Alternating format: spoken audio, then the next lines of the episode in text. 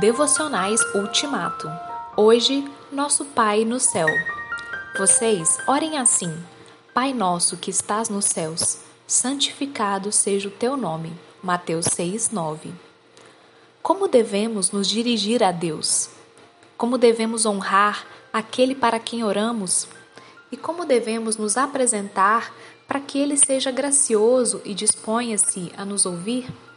Nenhum outro nome em lugar algum deixa uma impressão mais favorável em Deus do que o nome Pai. Chamá-lo de Pai é uma maneira amistosa, afetiva, profunda e sincera de nos dirigirmos a Ele. Se o chamamos de Senhor, ou Deus, ou Juiz, não temos o mesmo conforto, pois o nome Pai é instintivo e naturalmente afetivo. Essa é a razão pela qual ouvir-nos chamá-lo de Pai agrada mais a Deus e o comove a nos ouvir. Ao fazê-lo, nós nos reconhecemos como filhos de Deus, o que novamente excita o coração dele, pois não há voz mais querida para um pai do que a do seu próprio filho. Também é muito bom quando dizemos no céu.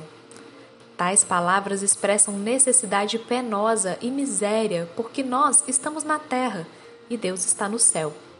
Aqueles que oram Pai Nosso que estás no céu e o fazem do mais profundo dos seus corações, reconhecem que eles têm um Pai e que esse Pai está no céu. Além disso, eles reconhecem que eles estão abandonados na terra e na miséria. Aqueles que oram dessa forma logo sentem um desejo sincero e ardente. Assim como uma criança que vive longe da terra dos seus pais em miséria e aflição entre estrangeiros é como se eles estivessem dizendo: Ó oh, Pai, tu estás no céu.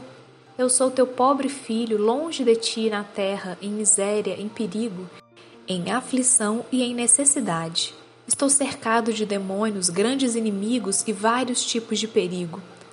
Aqueles que oram dessa maneira permanecem com os corações puros e enaltecidos em direção a Deus. Eles conseguem orar e obter a misericórdia de Deus.